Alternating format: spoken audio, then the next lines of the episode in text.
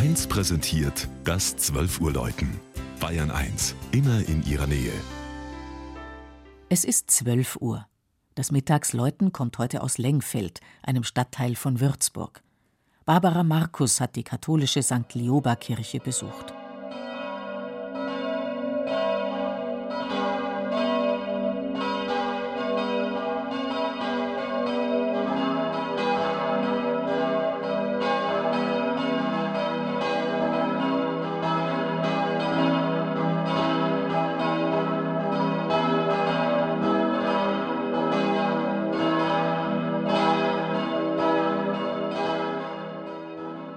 Die Geburtsstunde des neuen Lengfeld schlägt mit dem Untergang des alten Würzburg in der Bombennacht des 16. März 1945.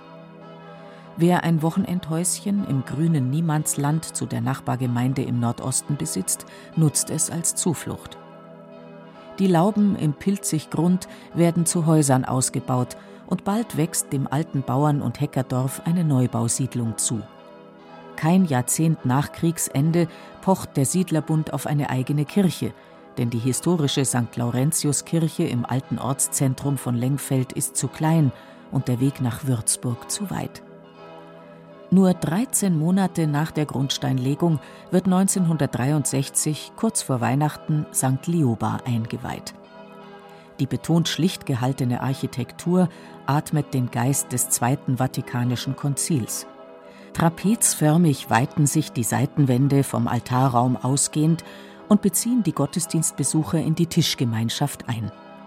Von außen betrachtet ragt St. Lioba mit dem nach Osten aufstrebenden Flachdach und dem schmalen Fensterband darunter wie ein Schiffsrumpf aus dem Häusermeer des neuen Lengfeld.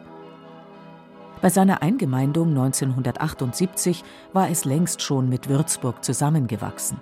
Gemeinsam mit der Schwestergemeinde St. Laurentius betreibt St. Lioba aktive Ökumene mit der evangelischen Gemeinde Lengfeld.